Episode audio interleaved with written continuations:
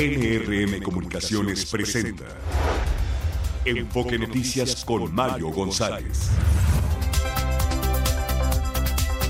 Buenos días, muy buenos días y bienvenidos a Enfoque Noticias en este miércoles 24 de enero del 2024, 24 del 2024. Saludo al auditorio de toda la República Mexicana que nos sintoniza a través de la señal de NRM Comunicaciones y de todas nuestras plataformas digitales. Muy buenos días, Fabiola Reza, ¿cómo estás? ¿Qué tal, Mario, auditorio de Enfoque Noticias? Muy buenos días, feliz miércoles, son las 7 de la mañana con un minuto. La temperatura promedio en la Ciudad de México es de 9 grados. Se pronostica una temperatura máxima para esta tarde de entre 23 a 25 grados. ¿Tuviste la oportunidad, porque eso fue, Sí. de ver la luna? La, ¿La luna del lobo? ¿La luna del lobo era? Sí, es la primera luna llena de este año. Qué belleza y qué espectáculo, además con este cielo que nos ha regalado la naturaleza en los últimos días. En el, digamos, en los últimos, en el último mes, Sí. eh, ver esa luna, cómo se fue ya yendo a dormir, era espectacular ver esa inmensa pelotota. Fíjate que yo la vi en la mañana. ¿La Cuando me dirigía para acá, así Sí, yo es. también, así que yo también. creo que todavía se puede asomar por ahí. Yo si usted creo. puede voltear al cielo y disfrutar de ese espectáculo, No, hágalo. no, no, ahora sí que vi hasta el gato viudo que alumbra el callejón. No, tú no sabes esa canción, pero este. No, ¿cómo no? Sí me Cha- la sé. la de Ujú, sí. cuando la luna Se pone regrandota. Se pone regrandota como una pelotota que alumbra el callejón. Así es. Así era, ¿eh? Así, no, eh, eh, y espectacular, realmente bellísima como para verla, este, y, enorme, enorme, alumbraba toda la ciudad y todo el Valle de México. Así que, bueno, un gran espectáculo. Bueno, hacen falta esas cosas, obviamente, hacen falta darnos cuenta de dónde estamos parados en el universo, para darnos cuenta de que todos los problemas de los que hablamos tal vez cotidianamente, pues ahí están, pero hay otras cosas también eh, que, que suceden y que siguen sucediendo y que le dan sentido a veces a todo esto. Bueno, hay mucha información nacional, internacional y Donald Trump se apuntala para ser el candidato a la presidencia como ya se veía esperar. Nikki Haley no quedó tan lejos, bueno, sí quedó muy lejos. Eh, es que no se trataba de ver si Nikki Haley eh, ganaba, porque eso era imposible, las encuestas no, no le daban esa op- op- opción o no se veía sino si quedaba en segundo eh, lugar, bueno, es, ya es la única contendiente, o sea, iba a quedar en segundo lugar sí o sí, pero qué tan lejos, y parece que pues, todavía tiene un poquito de respiro, pero este, pues Donald Trump las tiene todas consigo en distintos sectores de la, de la sociedad, eh, y eso es lo que pues ya prácticamente está dándole el triunfo. Todavía apenas van dos estados donde se hacen primarias, pero ya con esto los analistas, las encuestadoras dicen, pues ya está prácticamente cantadísimo que Trump está avanzando rápidamente y contundentemente a la eh, candidatura de los republicanos. Por otra parte, también se realizó la primaria de los demócratas. No siempre coinciden, en esta ocasión sí, en New Hampshire se llevó a cabo las dos convenciones, demócratas y republicanos, y Joe Biden ganó, así que bueno, yo todo parece indicar que va a ser un nuevo enfrentamiento entre Joe Biden y el señor Donald Trump. Ah, pues agárrense, ¿no? Pónganse los cinturones, estamos advertidos de todo lo que nos viene, evidentemente.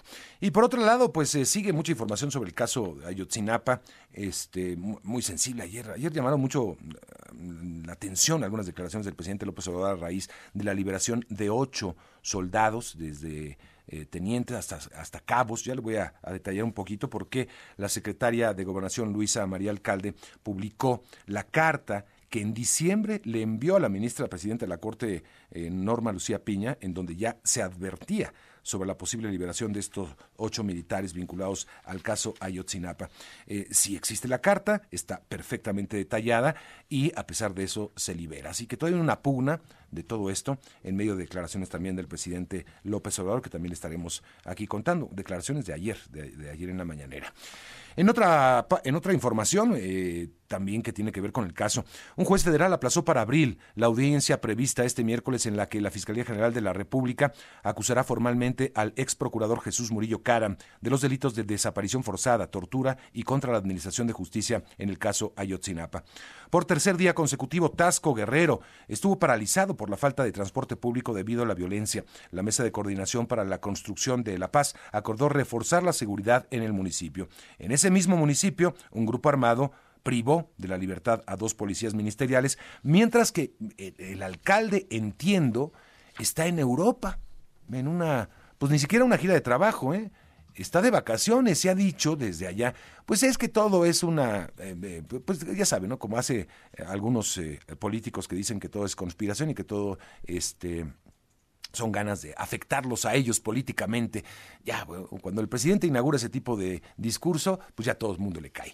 En fin, ya fueron liberados los cuatro integrantes de la familia Levarón secuestrados el pasado domingo en Chihuahua. Tras este caso, la gobernadora, Maru Campos, pidió al gobierno federal que no se haga aguaje. Lo dijo en otras palabras, ¿eh? mucho más fuertes incluso. Dijo que no se haga aguaje, que atienda los delitos de fuero federal de su estado. Vamos a escucharla que esas cosas no tienen que suceder, que tenemos que prevenir que estas situaciones sucedan. Desgraciadamente, bueno, pues son situaciones del fuero federal donde otra vez tenemos la omisión, la indolencia completa eh, y los gobiernos de los estados y los municipios no le pueden hacer la tarea más al gobierno federal. Exigimos que el gobierno federal ponga atención a través de su Secretaría de Seguridad Pública eh, federal que ponga atención en el estado de Chihuahua y que deje de ser omiso, si no es que decir pendejo, de lo que está sucediendo en el estado de Chihuahua. Pues fuertes declaraciones de la panista Maru Campos, obviamente.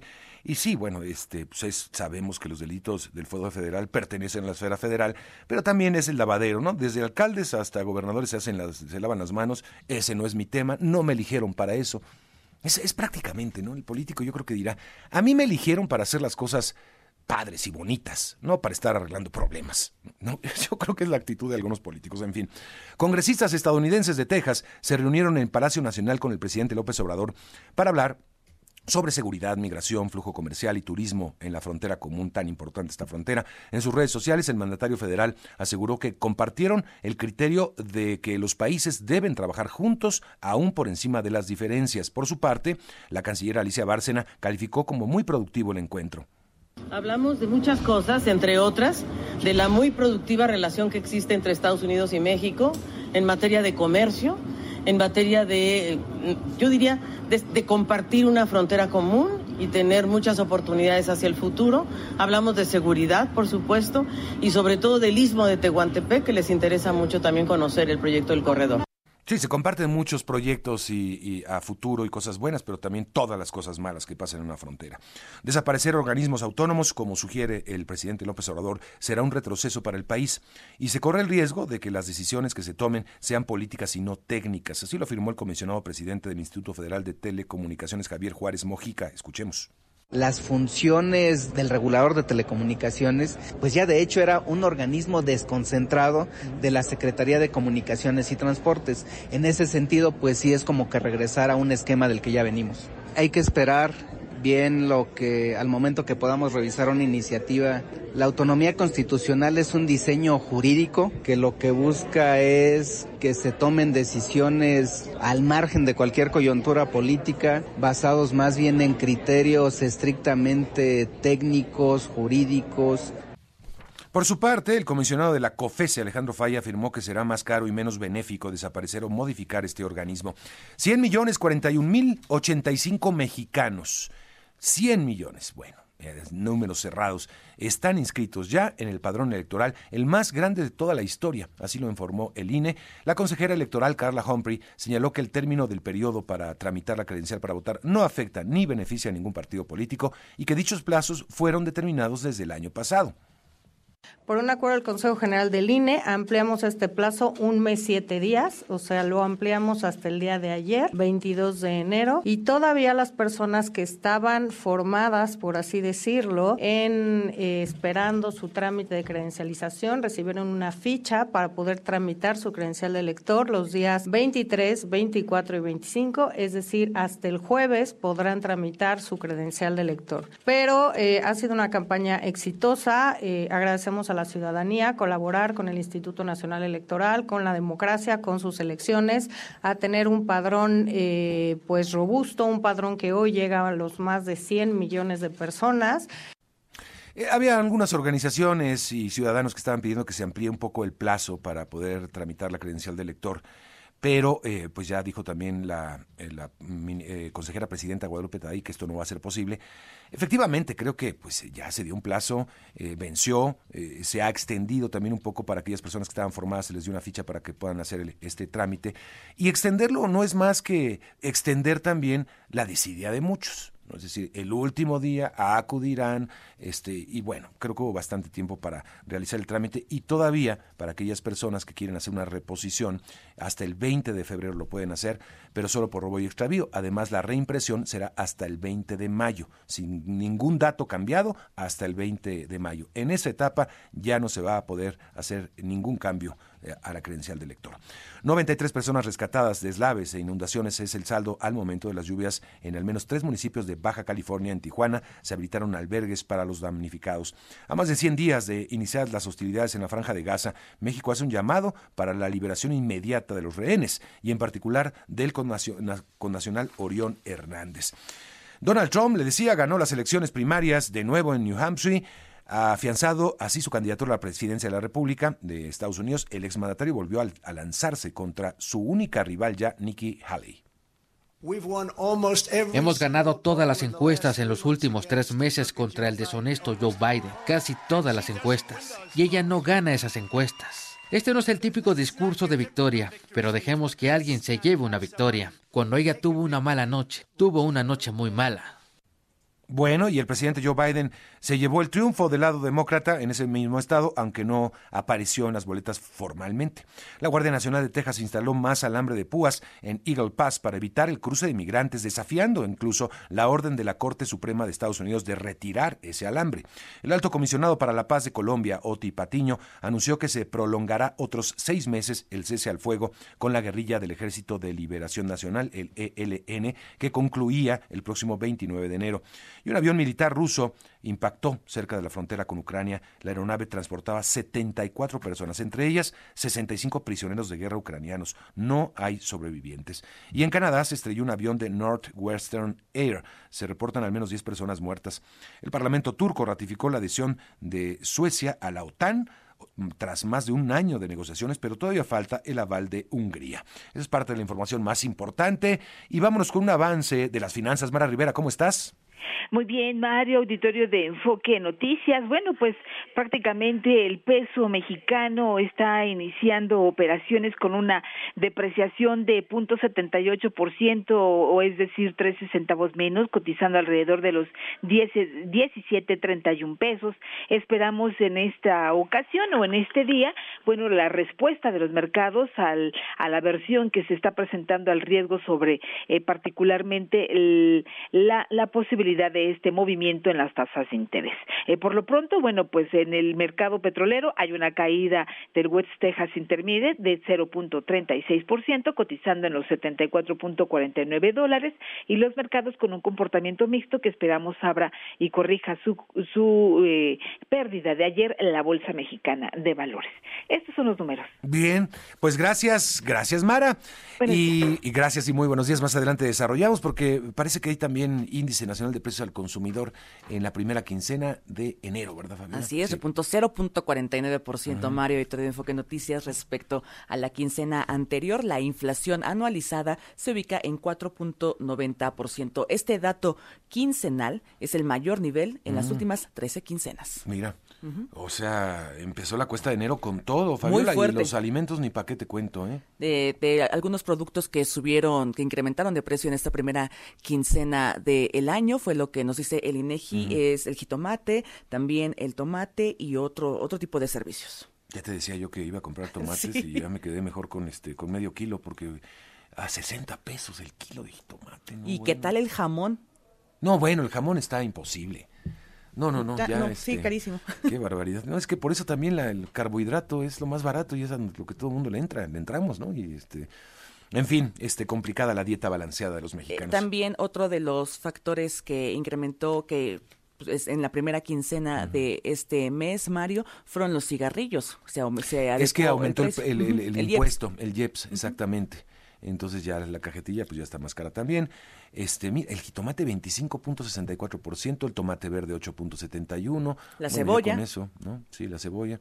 Y pues la cuestión estacional pues ya a la baja, ¿no? Transporte aéreo a la baja, 20.25%.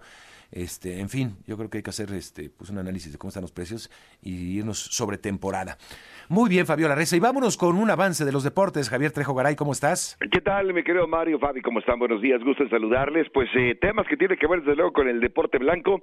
Eh, se está a punto de quedar eliminado Carlos Alcaraz, está ganando ya el tercer set de Alexander Zverev 6-5 y, esto puede puede marcar ya finalmente la eliminación de Alcaraz, el número 2 del abierto de tenis de Australia, pendientes de este resultado.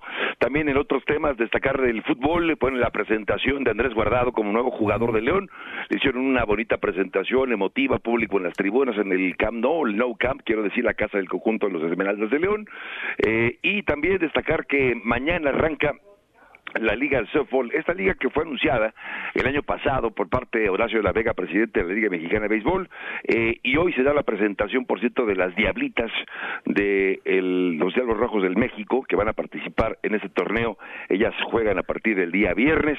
Esto y más, también desde luego la, la confirmación de que llega un mexicano al equipo de los 49 de San Francisco, Isaac Alarcón, que estuvo con los Vaqueros de Dallas hasta el mes de agosto, ahora estará con San Francisco, claro, está en el equipo reserva futuro es decir, no va a jugar de titular, estará ahí, lo tendrá como un equipo de prácticas y no será que lo veamos en acción, por supuesto, no en esta final de conferencia. Esto y más lo comentamos aquí en Enfoque Noticias, Mario. Muy bien, gracias, Javier. Buen día. Buenos días y vamos con las primeras planas, Fabiola Reza. El Universal alza en fraudes, ponen alerta a los bancos. Milenios, se enreda el INE con la intercampaña. Debate sí, pero todo equitativo. Excelsior, México y Texas impulsarán la migración legal. Reforma sube 63% venta de autos chinos, cubren ya casi el 20% de la demanda nacional. La razón violencia contra políticos en actual sexenio pega más a Morena. La jornada grandes fortunas en México se amasaron con bienes públicos. La crónica con amenazas recluta el crimen organizado a menores de edad. El economista, ventas de ANTAD crecieron 5.4% en 2023. Es el segundo año en desaceleración. Y el financiero, espaldarazo de la iniciativa privada a órganos autónomos. Son las portadas de este miércoles. Muy bien, eh, Fabiola, gracias. Y bueno, antes de irme a la primera pausa, vamos a hablar un poquito de que de lo que sucedió ayer en términos de Ayotzinapa. Ya le decía, fueron liberados ocho militares. Y ayer el presidente López Obrador estaba muy indignado con este asunto, incluso con un tuit que puso Alejandro Encinas, dijo, no estoy de acuerdo con el subsecretario Alejandro Encinas. Hay una carta que nosotros habíamos enviado a la ministra Norma Piña, la presidenta de la Suprema Corte, para advertir de la situación, de lo que estaba pasando y que podían ser liberadas estas personas. Y, eh, y no hicieron caso. Eh, con el afán de afectar a la fuerza castrense, al ejército, y con el fin de afectarme a mí. Eso dijo el presidente. Ya lo voy a poner el audio en un momento. y ayer mismo la secretaria de Gobernación publicó la carta que envió efectivamente a Norma Piña, a la ministra Norma Lucía Piña Hernández. Aquí está la carta. Y efectivamente dice, bueno, hace una exposición de motivos, habla de los ocho elementos del ejército que están detenidos, eh, que van desde subtenientes, sargentos hasta cabos, tres cabos, tres sargentos y dos subtenientes, un sargento, por cierto. Y dice, lo anterior resulta relevante porque al modificar la prisión preventiva oficiosa existe un alto riesgo de sustracción de la justicia, por ejemplo, que se vuelvan localizables o huyan del país. Además, debo señalar que este es un asunto de la mayor importancia y trascendencia para el Estado por las graves violaciones a los derechos humanos que se cometieron en contra de los jóvenes desaparecidos, así como de las madres y padres que los buscan. A ver, aquí hay que señalar una cosa. Fueron puestos en libertad, pero bajo proceso. Siguen siendo procesados, siguen siendo acusados por una denuncia de un testigo protegido, de uno de los presuntos integrantes de la delincuencia que fueron detenidos y que los señaló. Esa es la prueba que se tiene. Ya la justicia determinará si es suficiente o no, pero están bajo proceso. No fueron liberados y exonerados. No.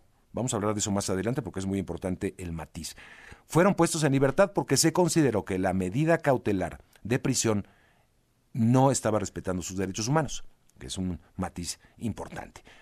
Pero el presidente habla eh, ayer de un aspecto que me, pues me parece eh, completamente politizado, ¿no? O sea, este, el presidente ve un intento de ataque a su persona. Vamos a escuchar lo que dijo, parte de lo que dijo el día de ayer de la Suprema Corte de Justicia advirtiéndole sobre este asunto. Y como si le hubiésemos dicho, libérenlos.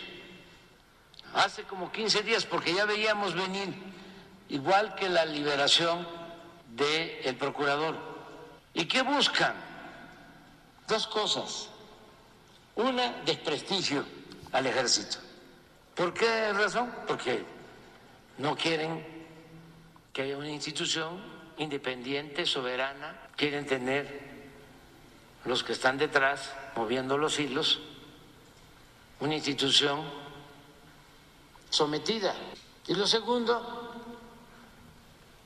hacerme quedar mal. Bueno, ¿quién quiere que el ejército no sea una institución respetable, independiente y soberana? ¿Quién la quiere tener sometido al ejército? ¿Quién ha utilizado el ejército a lo largo de todos estos cinco años y más allá? Pues me parece que el Ejecutivo, ¿eh? Bueno, todo es para hacer quedar mal al presidente, dice también, para hacerme quedar mal. No, no tiene que ver con usted, no necesariamente. Lo que sucede es que usted utilizó este tema muy delicado para hacer ofertas políticas que no ha podido cumplir. Eso sí. Y entonces, cuando vemos el resultado de cinco años de gestión sobre ese tema, de fracasos en las investigaciones, de una mala actuación de la Fiscalía General de la República, porque es ahí donde hay que reclamar, de enredos políticos con la Fiscalía Especializada en el caso de Ayotzinapa, que incluso se enfrentó a la propia Fiscalía General, que preparó audiencias mal preparadas, mal hechas, cuando hasta el propio Alejandro Encinas, que era subsecretario y formó parte de las investigaciones sobre el tema y terminó renunciando a la subsecretaría de Gobernación y ahora lanza tweets criticando la gestión de la Fiscalía, hay señalamientos específicos contra el ejército por ocultar información también de parte del grupo de especialistas independientes. Pues queda claro, pues ¿dónde está el problema? No en un juez, no en la Suprema Corte, y no, para nada creo que sea un intento por desprestigiar a la institución castrese de nuestro país, que sigue contando con una gran alta percepción del pueblo mexicano, a pesar de que distintas administraciones la han utilizado a conveniencia, como apoyo, y la han utilizado. Por supuesto que no es un intento de hacerlo quedar mal a usted. No, es quedar mal a consecuencia de todo lo que ha dicho y de lo que ha prometido sobre el tema, de pretender utilizar el tema de forma política. Y lo resuelto lo que dijo el presidente hace muchos años, yo lo resuelvo, es cosa de voluntad política, vamos a abrir los expedientes y no ha pasado nada, pasan los años y nada. Y de eso se trata, señor presidente, no de otra cosa, no de hacerlo quedar mal a usted. No es así, no funciona así. Claro, lo hacen quedar mal por consecuencia. Siete de la mañana, 22 minutos. Vámonos a la pausa. Regreso con más. Vamos a escuchar algo de música. Y es que los fanáticos de Pet Shop Boys van a tener la oportunidad de verlos en el cine. Van a llevar su última gira, Dream World, al cine. Es el dúo más exitoso en la historia de la música del Reino Unido eh, y en este balance destaca que han vendido más de 50 millones de discos en todo el mundo y han recibido un premio Ivor Novello por su destacada contribución a la música británica, también un premio Brit por su destacada contribución al mundo de la música. Vámonos con The Pet Shop Boys.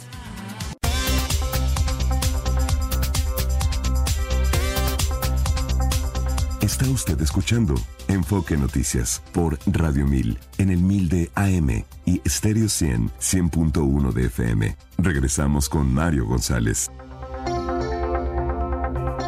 Pues sigue paralizado el transporte público en Tasco, Guerrero, pero pues para la autoridad son exageraciones de la prensa. Janet Castillo, ¿cómo estás? ¿Qué tal, Mario Auditorio de Enfoque Noticias? Efectivamente, pues es el tercer día consecutivo que ocurre lo que ocurrió aquí en el puerto de Acapulco, se paralizó el transporte, eh, pues también en el municipio de la ciudad platera, en Casco del Arcón, y ya son tres días que también eh, pues no hay clases y también algunos negocios pues siguen cerrados, las calles todavía se ven vacías, los barrios y el centro de la ciudad pues no luce como lucía en otros días a diferentes horas cuando había pues mayores actividades en esta ciudad platera. Comentarte que bueno pues este justamente por esta situación, la mesa de coordinación o los integrantes de la mesa de coordinación para la construcción de la paz acordaron pues reforzar la seguridad en, los operativos de vigilancia en diferentes rutas del transporte público, principalmente ahí en este en Tasco y también en el puerto de Acapulco. Y bueno, debido a la falta de este servicio del transporte, también el gobierno municipal habilitó al menos una docena de pues patrullas para poder trasladar a las personas a las diferentes rutas de Tasco del centro hacia diferentes zonas y comunidades que tiene esta ciudad platera. Eh, comentarte también, por otro lado, que ocurrió también una situación ahí mismo, en la parte de la región centro, en lo que es la carretera hacia Pilcaya, en el kilómetro 135, pues eh, resulta que dos agentes ministeriales eh, fueron pues privados de su libertad. Ya por la tarde-noche, la Fiscalía General de Guerrero confirmó esta situación de dos agentes ministeriales que fueron privados de, la, de su libertad y hasta el momento se desconoce su paradero. Ya también eh, pues se activó el protocolo o estos eh, rondines de seguridad y de búsqueda y localización de estas dos personas, de estos dos agentes ministeriales, quienes al parecer circulaban por la carretera que va hacia Picaya, que es también cercano al municipio de Tasco de Alarcón, y dejaron abandonada la camioneta de la fiscalía en la cual eh, pues ellos realizaban sus rondines por la región norte del estado. A través de un boletín, la Fiscalía confirmó estos hechos y abrió o inició una carpeta de investigación. Comentarte, Mario Auditorio, que no solamente ocurre esto en lo que es la parte de la región norte, también en el municipio de José Joaquín Herrera, eh, de la comunidad de Alcozacán. Ya habíamos comentado que cuatro personas fueron privadas de su libertad. También es un, son integrantes de una familia, son cuatro personas, es eh, la pareja y sus dos hijos jóvenes quienes se encontraban cuidando a su ganado cuando personas desconocidas se los llevaron. Ayer precisamente autoridades eh, del gobierno del estado de Guerrero, de la Secretaría de Gobierno, sostuvieron una reunión para darles información de las investigaciones que lleva ya la Fiscalía y la búsqueda de estas personas que desde el pasado viernes 20 de enero pues están desaparecidas o privadas de su libertad por no sabemos hasta este momento de quiénes. Así que estaremos muy pendientes de toda esta información que te acabo de mencionar. Sí, en un comunicado del municipio habla de psicosis y zozobra en el municipio, pero sobre todo por mala información en redes sociales este, ya el alcalde Mario Figueroa había reconocido que estaban pasando momentos muy complicados. Eh, había muchas críticas porque parece que mientras estaba pasando esta crisis estaba en Europa, no sé si ya regresó, pero era una de las críticas porque pues los mensajes los lanzaba desde, desde allá. Eh, en fin, pues no, no, no es algo ajeno a lo que pasa en la política mexicana, Janet. Así es, sí, efectivamente, esa es una de las críticas de que no se encontraba en su municipio y que justamente sus mensajes los estaba enviando, pues no sabemos desde qué lugar, pero que no estaba. En estos momentos ya emitieron un comunicado para desmentir que haya toque de queda, porque es de lo que se estaba platicando por parte de la población tasqueña, de que había toque de queda porque no había transporte y por las amenazas del crimen a los transportistas. Sin embargo, pues desmiente a través de un comunicado esta situación, cuando, bueno, en realidad las calles se lucen vacías. Bien. Bueno, pues vamos a estar, este, vamos a estar muy pendientes. Eh, vamos a, ver, estaba ya, sí, el alcalde estaba en la Feria de Turismo de Madrid, aparentemente, en la FITUR de, Madrid, y desde allá, eh, pues tratando de, comunicar, pues no sé qué iba a comunicar si no estaba en, el lugar, pues, un poco complicado. Gracias, Janet. Seguiremos el tema, por supuesto. Y en Morelos, un ataque armado a una familia en la carretera Cuernavaca-Cuautla dejó un saldo de tres personas muertas. Héctor Raúl González nos cuenta. ¿Cómo estás, Héctor? ¿Qué tal, Mario? Muy buenos días. Pues con el gusto de saludarte a ti y a todo el auditorio. Lamentablemente, pues para informar que tres personas, lo dices bien, eh, asesinadas, otras dos heridas, entre ellas una menor de 10 años, fue el saldo que dejó un ataque a balazos registrado en la carretera federal Cuernavaca-Cuautla, a la altura del municipio de Yautepec. Estos hechos ocurrieron cuando los integrantes de una familia se trasladaban a bordo de una camioneta de color azul sobre esta vialidad y a la altura de la colonia San Juan, un grupo de sujetos fuertemente armados pues dispararon contra la familia, matando al conductor y a dos mujeres que viajaban también en este vehículo. Te decía que además una niña de 10 años de edad y otra mujer resultaron eh, con lesiones, por lo que fueron trasladadas de urgencia a un hospital donde, pues por fortuna, se reporta su estado de salud como estable. Versiones extraoficiales, Mario, señalan que se trató de un ataque directo, ya que esta eh, persona, este hombre que fue asesinado, pues habría estado señalado de pertenecer a un grupo delictivo dedicado a la extorsión eh, en contra de transportistas en esta región oriente del estado de Morelos y otros negocios, aunque esta versión de manera oficial no ha sido por las autoridades. El lugar del ataque fue asegurado por la policía, por elementos del ejército, mientras que agentes de la Fiscalía General del Estado por realizaron los peritajes y el levantamiento de los cuerpos. Mario, pues hasta el momento no se reportan personas detenidas por este, por este lamentable ataque. Parte de lo que ocurrió aquí en el estado de. Habrá que esperar las investigaciones, pero si va por ahí, ya le, no, vaya, no hay código alguno por parte, ¿no? Contra toda la familia, contra menores, sin ningún problema, es decir, no hay, no hay autoridad incluso que esté por ahí. Increíble. Vaya, tristísimo. Gracias, gracias Héctor. Estaremos pendientes de esta investigación. Eh, llama mucho la atención. Otros hablaban al principio que se trataba simplemente de un asalto. Ahora hay esta versión de que aparentemente está el crimen organizado metido en esto. En fin, vamos a, a estar siguiendo el tema. 7.35, vamos a la pausa. Y después de la pausa estaremos hablando de lo que sucedió ayer en Estados Unidos, de la elección de la elección republicana, también hubo parte demócrata, allá no hay tanta competencia, pero se pone interesante la carrera por la presidencia. Volvemos.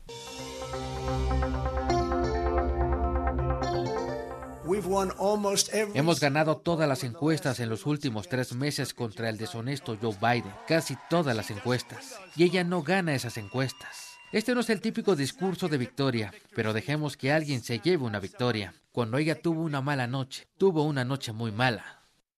Bueno, era Donald Trump hablando de su rival Nikki Haley, hablando. Él ha agarrado pero durísimo a lo largo de toda la semana, pues obviamente enfocó sus baterías en contra de ella después de que Ron DeSantis se bajó de la contienda y le manifestó su apoyo a Donald Trump.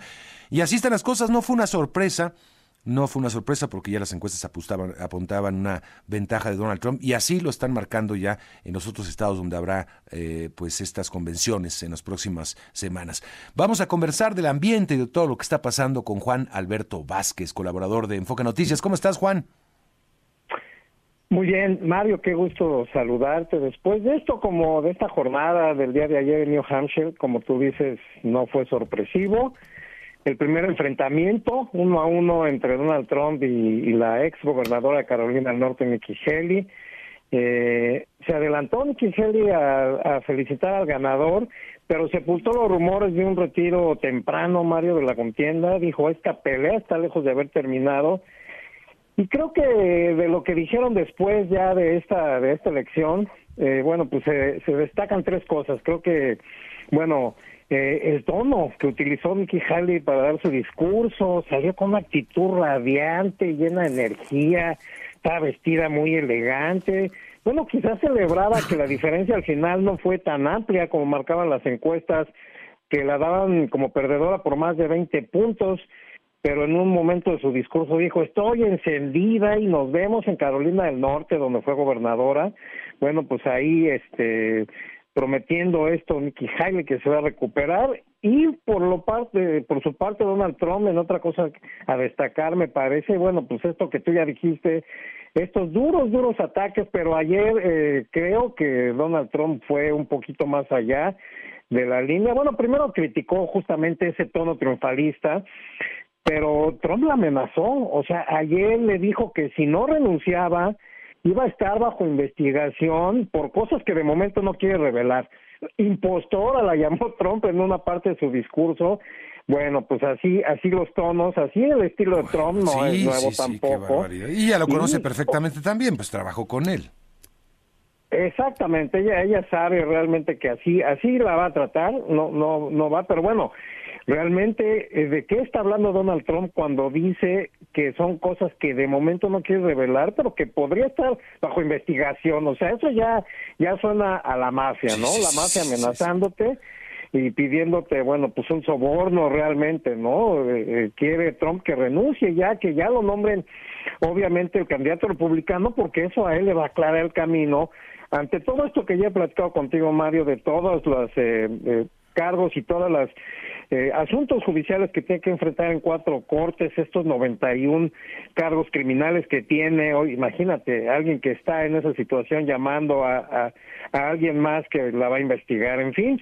Y otra cosa que me parece destacar de lo que sucedió ayer es eh, esta presencia del joven Vivek Ramaswamy y del senador Tim Scott ahí, bueno, pues ya en el discurso de Trump, ellos mismos dieron unas palabras felicitando al presidente pero bueno, hay que recordar al auditorio que tanto Vivek como el, senador Scott, eh, bueno, fueron precandidatos hace poquito a la presidencia, desafiando a Donald Trump. Bueno, ahora sabemos que ese desafío fue eh, de papel, fue falso, porque pues, finalmente tanto Scott como Ramaswamy, pues eh, no se metieron nunca en estos debates que participaron, eh, fueron casi cuatro o cinco debates en los que estuvieron ellos presentes durante noviembre y diciembre, nunca criticaron en ningún momento a Donald Trump, se fueron sobre la yugular, eso sí, de Nikki Haley y del gobernador de Santis, que como tú dices acaba ya de renunciar el domingo, y nunca criticaron a Trump. Bueno, pues ahora se sabe por qué. Ayer pasaron a cobrar ya este apoyo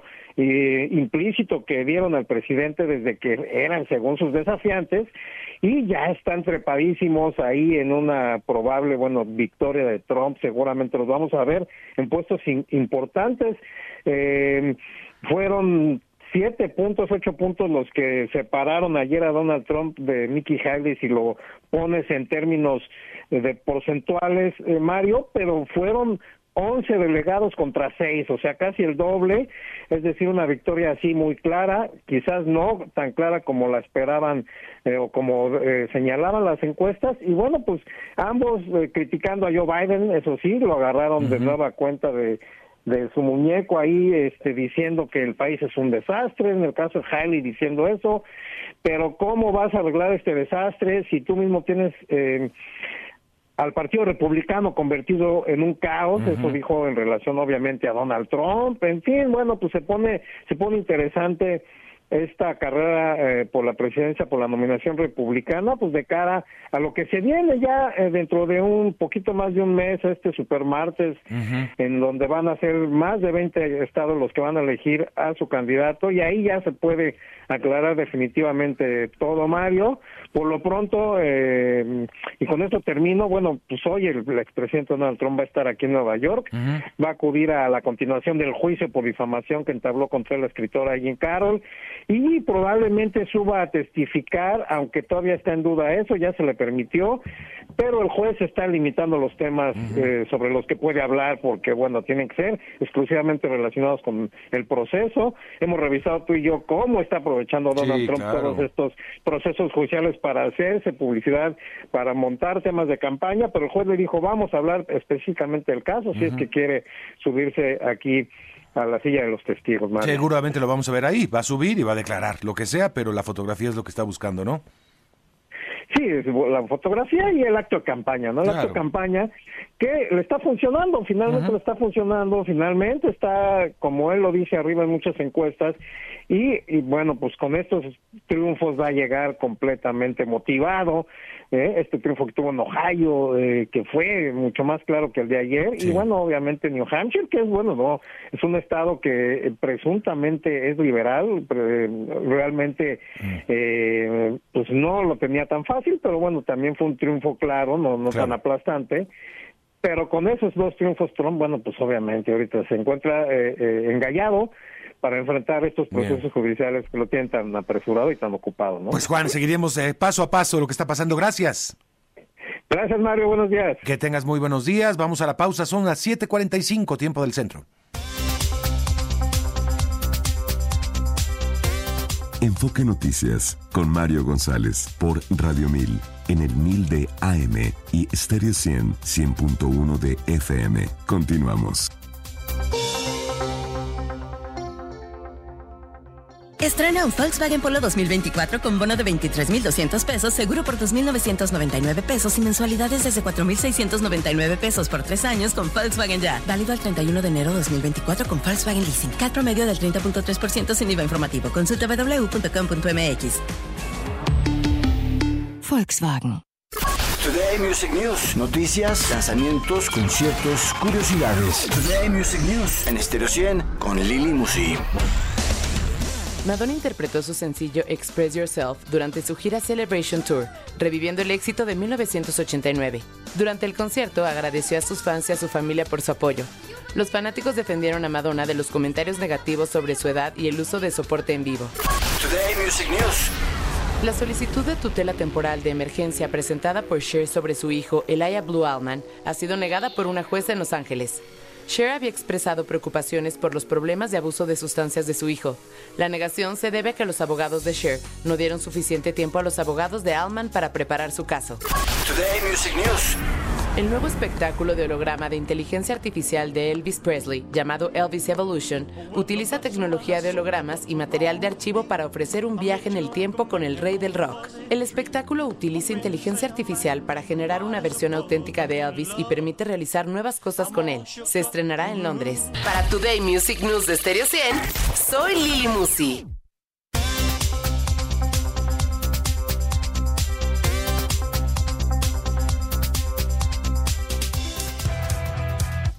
Los deportes con Javier Trejo Garay. Javier Trejo Garay, ¿cómo estás? ¿Qué tal, mi querido Mario? ¿Cómo te va, amigos de Foca Noticias? Un gusto saludarte a ti, a todo el auditorio.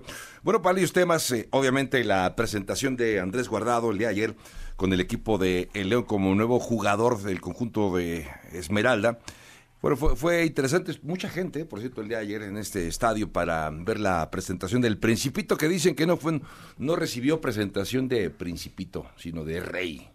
Eh, Andrés Guardado. Del Rey León. Que va a aportar ahora el número 17. Recordarás que durante su- toda su vida fue el 18. Sí. Pues ahora va a jugar con el 17, porque está ocupado el 18, así que, bueno, pues, ¿Y no era buen detalle darle el 18? pues yo creo que sí, Yo pero digo, ¿no? Pero eso depende también del jugador que porta él, ¿no? El 18 oye. ¿Quién lleva el detalle- 18? ¿Quién No, fíjate que no lo sé, No, pero, pues ahí está, pues pero sí ni está se sabe quién es, hombre. Le hubiera dado el 18. Ahora sí que digo, oiga, pues ¿cuáles, ¿cuáles tiene? ¿Qué números tiene? ¿Qué números tiene? Primero El 17, pues lo más cercano al Sí, 18. sí. Bueno, pues nuevo 17 equipo. más uno pudo haberle puesto. Ya para, este, tiene una buena condición física, tiene un excelente nivel, pero pues ya está en los últimos años también de la carrera. Sí, claro. Y, pero está tan en buena condición física que podría jugar este fin de semana. ¿eh? Mira. Llegando, casi Pues es casi que acaba de jugar en. Europa, Sí, pues, claro. Apenas bueno, estuvo ju- jugó el pasado fin de semana, o sea que está en condiciones de jugar. Eh, el cambio de horario y el viaje no porque sea tampoco tan Sí, que no, le afecte tanto. Digo porque tampoco es una persona mayor. Así que yo creo que vamos a ver. Probablemente lo veamos eh, jugando algunos minutos por lo menos este fin de semana. Vamos a ver si esto acaba ocurriendo. Esto fue lo que dijo Guardado. Buenas noches. Buenas noches, León. Bueno, eh, como lo he dicho ya, estoy muy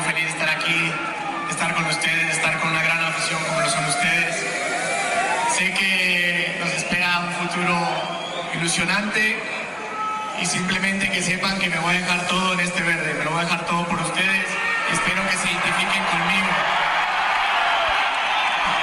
Parte de lo que dijo Andrés Guardado justamente el día de ayer en su eh, presentación. Ojalá que le vaya bien a Guardado, que le vaya bien al conjunto de El León. Por otra parte, Mario, se está jugando este partido entre eh, Alcaraz y Esberev. Se resiste a morir Alcaraz, Se ¿no? resiste. Perdió el primer set 6-1, el segundo lo perdió también 6-3 Alcaraz.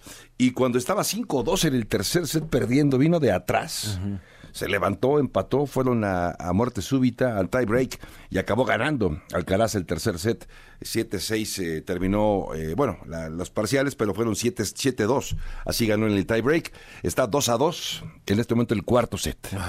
Empatado a 2 el cuarto set entre Alcaraz y Zverev. Están buscando el boleto para la semifinal. Sí. Y vamos a ver quién, quién gana. Ya Pero está bueno, muy interesante, está, interesante. buenísimo el partido. Está muy bueno, ¿eh? Parece que está de regreso Alcaraz por Sí, lo pronto. sí, sí, sí, Después de que parecía que iba a ganar cómodamente, Zverev, cómodamente, no, no, se no. le complicó terriblemente. Vamos a ver. Ya que hablamos del deporte blanco, Mario, se prepara ya el abierto de tenis de eh, Los Cabos. De Los Cabos. De Los El Cabos de. Acapulco. Primero Los Cabos ¿cómo y luego los, los- Está interesante porque A se ver, movió del se calendario. movió. Sí, se tuvo que mover. eh, de agosto que se jugaba, ahora se va a jugar eh, a mediados de, de febrero y se, y se va a, a juntar, valga la expresión, con el de Acapulco. Es decir, los, de hecho, los cuatro jugadores que vienen del, del top ten a Los Cabos van a jugar también en Acapulco. Así que está, es un torneo de 150, pasan unos 500, que es el de Acapulco, y de aquí se van a Indian Wells, que es un torneo 1000.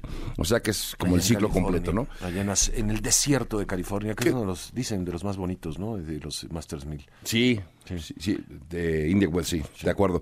¿Qué fue lo que dijo Antonio Joffrey, que José Antonio Joffrey, quien es el director de este evento? Lo escuchamos. Eh, Mextenis vende entretenimiento anclado al deporte, en este caso es el tenis. ¿no? El pilar y la columna vertebral es el tenis, pero la experiencia que tú, eh, medio de comunicación, aficionado, patrocinador, te llevas alrededor de lo que pasa esa semana, para nosotros es lo más importante. Que este cuadro es algo bárbaro y, y esperemos todos los años siempre traer talento que esté a la altura de lo que hemos venido presentando en los últimos ya ocho años, ¿no? Sisipas, Vereva, algunos de los que vienen del top ten, por cierto, a este torneo. Muchos, muchos de los compañeros de la prensa ya sabemos, oiga, ¿y Acapulco? Le dicen, espérese tantito, no coman ansias. La próxima semana platicamos de Acapulco, ¿no? Estamos hablando ahora de los cabos. Oye, Mario, también comentarios que hoy arranca la actividad de la jornada 3 del fútbol mexicano y es una buena oportunidad para que en caliente.mx ustedes vibren, vivan el deporte y ganen dinero en caliente.mx. Bajen la aplicación que es gratuita y solamente por bajarla reciben mil pesos para una primera apuesta y ahí en esa aplicación siguen el minuto a minuto que les gusta. El fútbol mexicano lo pueden seguir, el fútbol España lo pueden seguir, NFL y más lo encuentran en caliente.mx, más acción, más diversión. Y más adelante, Mario, si te parece, platicamos un poco de la NFL y por supuesto más temas que tienen que ver con el fútbol internacional. Me parece muy bien. Gracias, buen día. Gracias, Javier. Gracias y 7 de la mañana con 52 minutos. Si te quedaste fuera de sintonía, síguenos en nuestras redes sociales donde encontrarás la información al momento. Facebook, X, TikTok e Instagram, todas con arroba enfoque noticias. Y baja nuestra app, claro, enfoque noticias.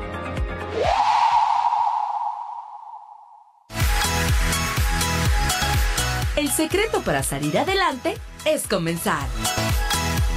Enfoque Noticias, en cercanía con nuestra audiencia.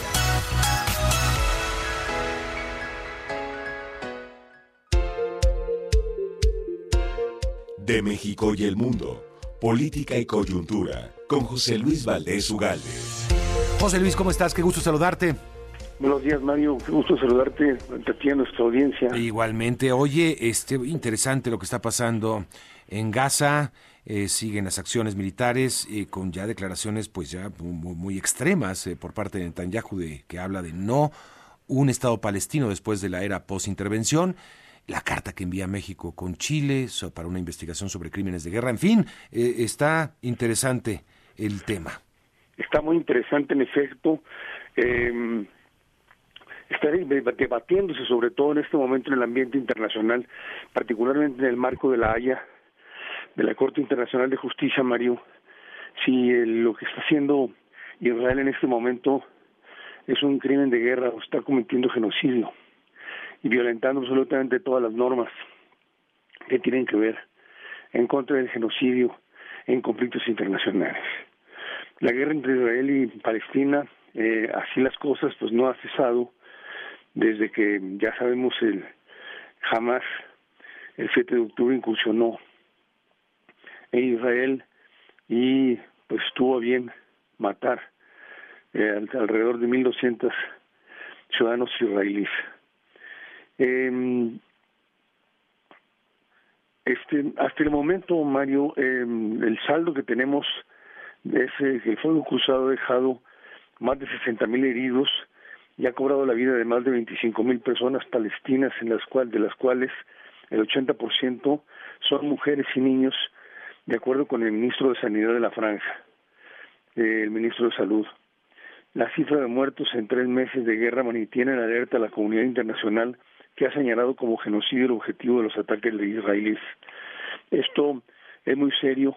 Netanyahu se niega, como tú dijiste hace un momento, a reconocer el Estado palestino, precondición fundamental para que Palestina misma, la autoridad palestina en este caso, y definitivamente también todas las organizaciones palestinas que están en este momento involucradas en el conflicto, en, no solamente en, en Gaza, sino en otros países de Medio Oriente, eh, no reconocen al Estado israelita si el Estado israelí no reconoce al Estado palestino. Estamos en un círculo vicioso tremendo frente a un Netanyahu absolutamente empecinado en llevar a cabo su proyecto de muerte sin considerar que esto está retrasando, esta posición está retrasando la posibilidad de un arreglo definitivo entre los dos países, entre las dos partes. Entonces, tenemos aquí una situación de un cul-de-sac, pues, que ciertamente tendría que resolverse con el alto al fuego y con el reconocimiento del segundo del Estado palestino, ¿no? Eh, eh, tenemos aquí una, una situación grave porque los datos recopilados por Naciones Unidas eh, indican que se está muriendo más gente por día que en Irak, en su peor mes de combates. Sí. En Siria o en el primer mes de guerra de Ucrania. Eh, pues en el primer mes de, en el primer, el primer mes de combate palestino-israelí eh, o la israelí en contra de Hamas se registraron 10.000 muertos en masacres colectivas. Eh, por otro lado, los rehenes capturados por Hamas en un intento de frenar el fuego de Israel en la franja ascienden a más de 100 personas israelíes y extranjeras. Sin embargo, ni los bombardeos ni los secuestros han cesado, por el contrario, la ofensiva amenaza con desatar un conflicto más extenso, con grupos respaldados por Irán, el Líbano, Siria, Irak y Yemen, que respaldan a los palestinos. Ya vimos en Yemen el bombardeo contra los hutíes por parte de Estados Unidos y de Gran Bretaña, que han utilizado esa, esa parte, eh, para, eh, ese, ese país, eh, esa franja del país tomado en Yemen para atacar objetivos comerciales, mercantiles, en la forma de cruceros tanto estadounidenses como, como británicos, Mario. Sí, sí, sí, está expandiéndose tal y como se temía. También ya Líbano con Hezbollah en acciones militares en contra de Israel y viceversa. En fin, se está, se está. Y además de esto, desafortunadamente parece que un uso político, eh, bueno, parece que fue rescatado políticamente Netanyahu con el conflicto. Estaba muy mal políticamente después de una serie de cambios que estaba proponiendo en su, en su país y le vino ahora sí, como dice el dicho, como anillo al dedo. Pero otra vez vuelven los problemas políticos para Netanyahu, ¿no? Este, parece que internamente ya están pidiendo su cabeza, este, lo cual pues no, no es exagerado pedir porque me parece que sí hay una responsabilidad de Netanyahu en no haber blindado eh, eh, la frontera cuando pues era su promesa y su obligación, ¿no? Y gastó millones y millones de, dólares para ese blindaje del que tanto presumía, de ese muro que tanto presumía, pues no, no funcionó y es la están reclamando y parece que pues ya están pidiendo cuentas. Así que estaremos muy pendientes a ver qué pasa con todo eso, pero desafortunadamente sí, la política siempre se mete en eso, la política interna me refiero, ¿no? siempre tiene que ver. Sí, definitivamente a Netanyahu de, de, cualquier manera en cuanto termine el conflicto tendrá sus días sí, Sí, sí, sí, sí, totalmente de acuerdo. Estaremos viendo. Gracias, José Luis. Un abrazo, Mario. Que tengas muy buenos días. A propósito de la situación internacional, creo que es muy importante lo que le voy a comentar en esta, esta mañana. Eh, también me lo hace recordar nuestra colaboradora Leticia Bonifaz. La situación de los derechos humanos en México a revisión hoy durante el examen periódico universal. Hoy comienza la revisión. Es, eh, a ver, le, comento, la situación de los derechos humanos en México será revisada por cuarto vez. Es la cuarta vez que se revisan desde el 2018, me parece, eh, durante el examen periódico universal del Consejo de Derechos De las Naciones Unidas el miércoles 24 de enero. La reunión que tendrá lugar en Ginebra puede seguirse en directo en eh, pues, los enlaces de Naciones Unidas.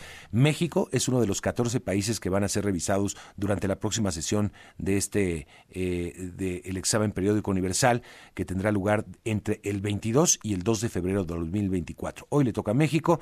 Las anteriores revisiones tuvieron lugar, aquí lo dice, en febrero de 2009, octubre de 2013, noviembre de 2018 y hoy será la cuarta.